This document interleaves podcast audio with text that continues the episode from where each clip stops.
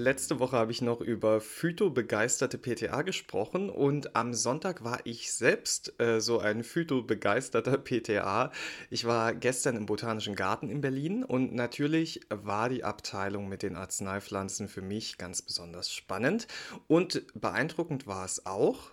beeindruckend war nämlich, dass ich nach fast zehn Jahren immer noch meine guten alten Freunde Salvia officinalis, Hypericum perforatum oder Passiflora incarnata wiedererkenne.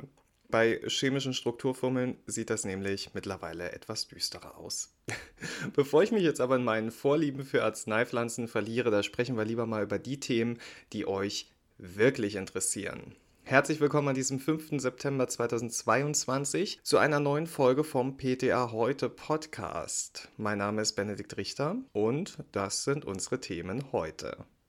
Das E-Rezept ist da. Wie läuft's? Welche Vorteile haben eigentlich Versicherte vom E-Rezept? Dann sprechen wir über das berufsbedingte Handekzem, Ursache und Hilfe und ganz zum Schluss noch Cannabis in Kosmetik.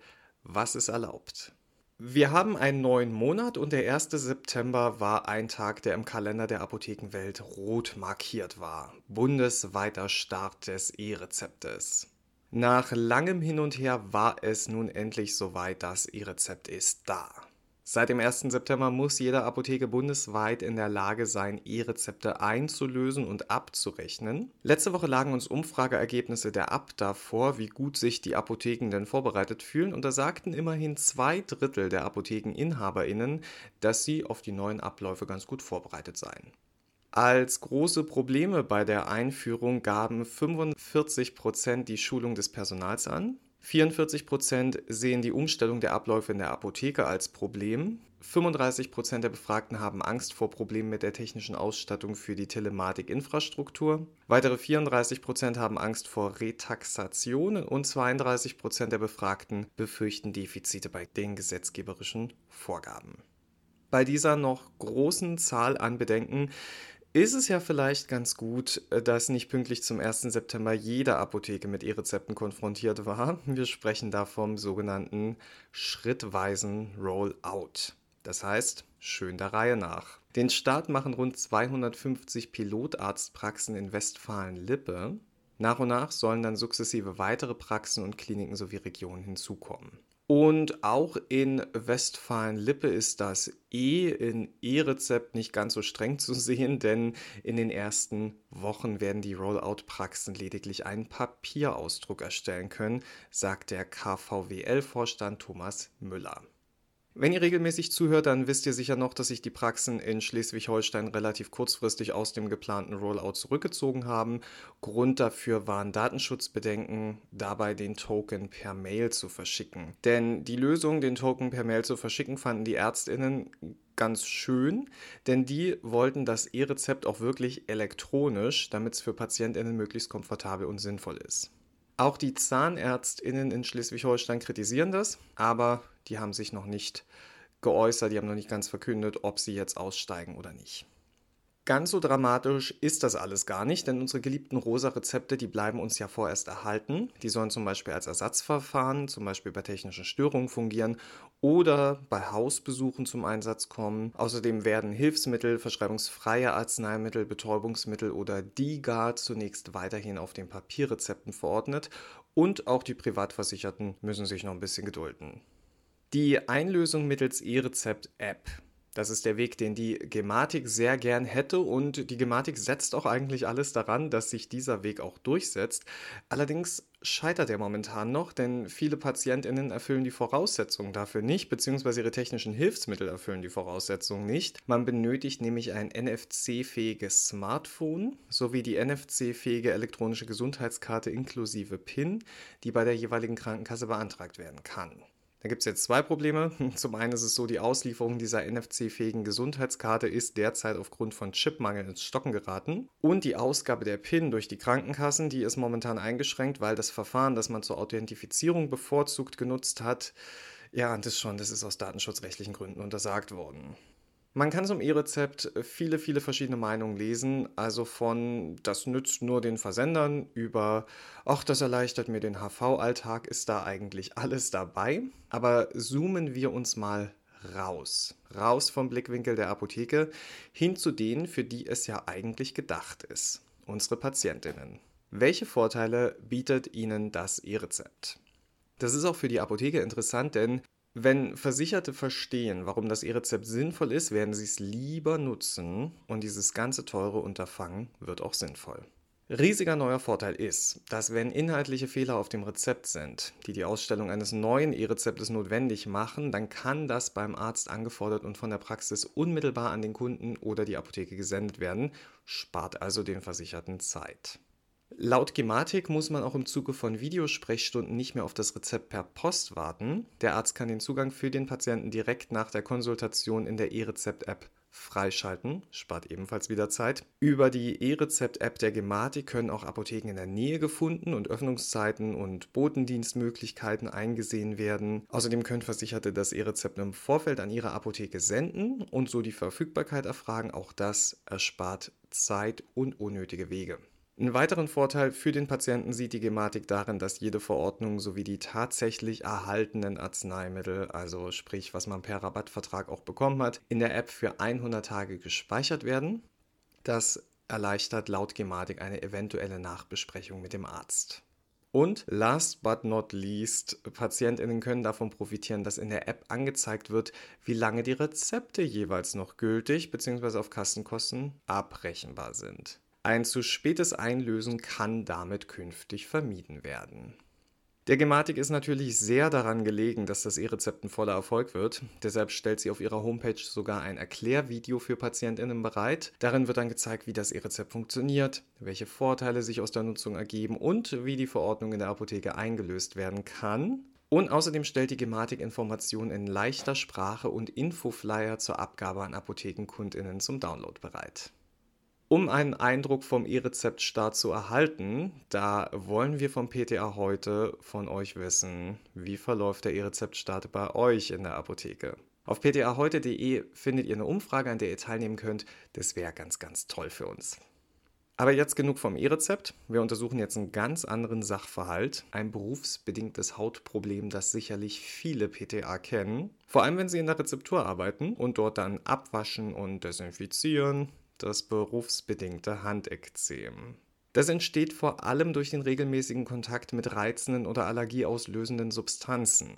Diese Stoffe gelangen aufgrund ihres guten Penetrationsvermögens in die oberen Hautschichten und werden dort vom Körper als Fremdstoffe erkannt. Das muss übrigens nicht pauschal bei jedem passieren, denn ob ein Ekzem entsteht, ist nach aktuellem Kenntnisstand genetisch bedingt. Oft muss auch erst ein bisschen Zeit vergehen, bis sich Symptome zeigen. Also typisch für das Handekzem sind schuppige Haut, Juckreiz bis über die Kontaktstelle hinaus, Rötung, Verdickungen oder Knötchen, nässende Bläschen und Verdickungen der Haut. Unsere Expertinnen für Dermatologie, die kriegen bei diesen Symptomen bestimmt Gänsehaut, denn das ist tatsächlich so ziemlich das Schlimmste, was der Hautbarriere passieren kann, diese Symptome. Die Auslöser sind vielseitig. In der Apotheke sind es dann häufig Duftstoffe, Konservierungsmittel, Gummiinhaltsstoffe, Latex und Salben- oder Cremegrundlagen. Wie es bei jeder Allergie ist, sollte auch hier eine Diagnose durch einen Arzt oder eine Ärztin erfolgen. Da wird dann oft ein Epikutan-Test durchgeführt. Hierbei wird auf die Haut ein Pflaster aufgebracht, welches ein bestimmtes Allergen bzw. einen Allergieauslöser enthält. Damit wird dann eine Reaktion provoziert. Deshalb sagt man übrigens auch, dass der Epikutan-Test ein sogenannter Provokationstest ist. Das Pflaster verbleibt dann einige Tage auf der Haut und anschließend wertet der Arzt die Hautreaktion aus. Wichtig für euch, wenn es sich bei einem Handekzem um berufsbedingte Beschwerden handelt, dann sind der Betriebs- oder Durchgangsarzt die richtige Adresse für euch. Stichwort Berufsgenossenschaften. Die sind nicht nur für die Kostenerstattung der Behandlung zuständig, sondern empfehlen sogar Prophylaxe, in unserem Fall ganz bestimmte Hygienekonzepte. Empfohlen werden da sensitive Waschlotionen und Desinfektionsmittel sowie latexfreie Einmalhandschuhe. Außerdem sind den MitarbeiterInnen pflegende und reizfreie Hautschutzcremes zur Verfügung zu stellen ApothekenmitarbeiterInnen, die ein berufsbedingtes Handekzem entwickeln, sollten die auslösenden Tätigkeiten abwechselnd mit anderen Arbeiten ausführen. Also eine Möglichkeit wäre da der regelmäßige Wechsel zwischen Handverkauf und Rezeptur. Bei der Kostenübernahme der Behandlung geht es übrigens nicht nur um den Arztbesuch und verschreibungspflichtige Medikamente. Nee, nee, dazu gehören auch Pflegeprodukte, die sonst nicht von den gesetzlichen Krankenkassen übernommen werden. Und der Kostenträger übernimmt außerdem auch die Ausgaben für Hautschutzseminare oder Reha-Maßnahmen, falls diese erforderlich sind. Die Apothekenleitung kann für ihre MitarbeiterInnen Informationsmaterial rund um das Thema berufsbedingtes Handekzem der Deutschen Haut- und Allergiehilfe unter der Internetadresse www.dha-handekzem.de anfordern. Und da wir gerade von der Haut sprechen, bleiben wir doch im letzten Thema für heute mal im Bereich der Kosmetika. Es gibt bei mir ganz in der Nähe immer Mittwoch und Samstag einen ganz großen Wochenmarkt. Da gibt es viele Stände, die Obst und Gemüse anbieten und Haushaltsutensilien und natürlich leckeres Essen. Das kam mir in der äh, Mittagspause immer schon sehr oft zugute. Aber mir fällt auch auf diesem Wochenmarkt immer wieder ein Stand ins Auge, der Cannabis-Kosmetik anbietet. Und ich kann euch sagen, die Schlange an diesem Stand, die ist lang. Und auch aus der Apotheke kenne ich den Hype, Cannabis in Cremes und Duschen zu packen und dann als Hanfkosmetik, Cannabiscreme oder CBD-Kosmetik zu verkaufen. Laut Artikel 14 EU-Kosmetikverordnung dürfen kosmetische Mittel keine natürlichen und synthetischen Betäubungsmittel enthalten. Diese Stoffe sind in den Tabellen 1 und 2 des 1961 in New York unterzeichneten Einheitsübereinkommens über Betäubungsmittel aufgeführt. Cannabidiol, also das CBD, das gehört wie Tetrahydrocannabinol, das berühmte THC, zur Gruppe der Cannabinoide.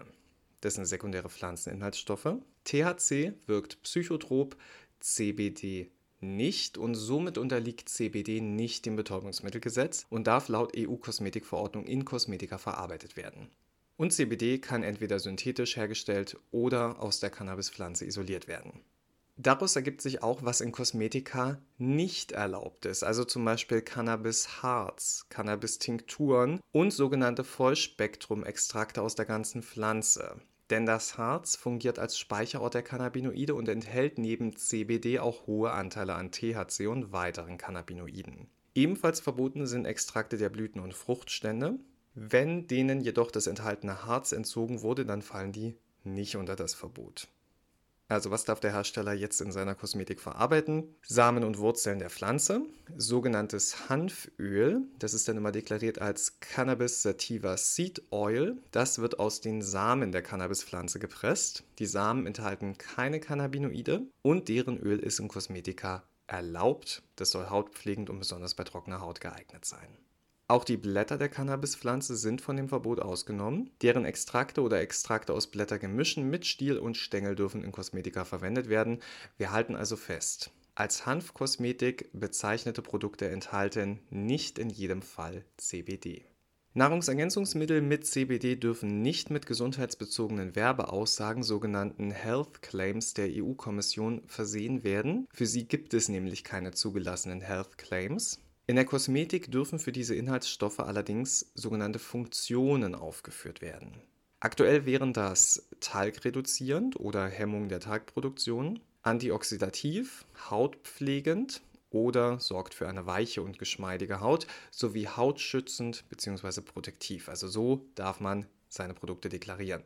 2014 veröffentlichte man tatsächlich eine Studie, die dem Einfluss von Cannabidiol auf menschliche Talgdrüsen auf den Grund ging. Laut AutorInnen der Studie deuten die Ergebnisse darauf hin, dass CBD aufgrund der kombinierten lipostatischen, antiproliferativen und entzündungshemmenden Wirkung ein Potenzial als vielversprechendes therapeutisches Mittel zur Behandlung von Akne habe. Eine Schlüsselrolle dabei nehme das Endokannabinoid-System ein. Eine Rauschwirkung aufgrund einer Cannabiscreme ist übrigens nicht zu befürchten.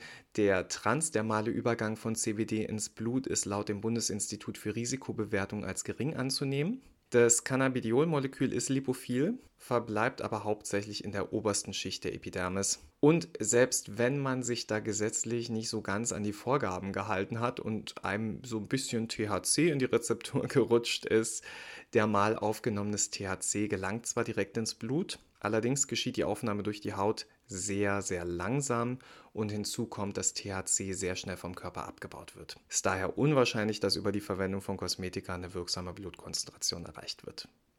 Ja, das sind doch schöne Informationen für das Gespräch im Handverkauf, oder? Wir sind schon wieder am Ende der Folge angekommen. Jetzt kann die Woche starten. Ich hoffe, euer Alltag ist momentan nicht allzu stressig mit E-Rezept, Lieferengpässen und so weiter. Sollte dem so sein, dann hoffe ich, dass es vielleicht bald noch ein bisschen Urlaub für euch gibt. Urlaub gibt es auf jeden Fall für mich in zwei Wochen. Das heißt, nächste Woche hören wir uns zum letzten Mal im September. Aber keine Sorge, ohne Information bleibt ihr trotzdem nicht. Den PTA heute Podcast gibt es auch ohne mich. Danke fürs Zuhören, habt eine ganz tolle Woche und ich würde sagen, wir hören uns nächste Woche nochmal. Bis dahin, gehabt euch wohl.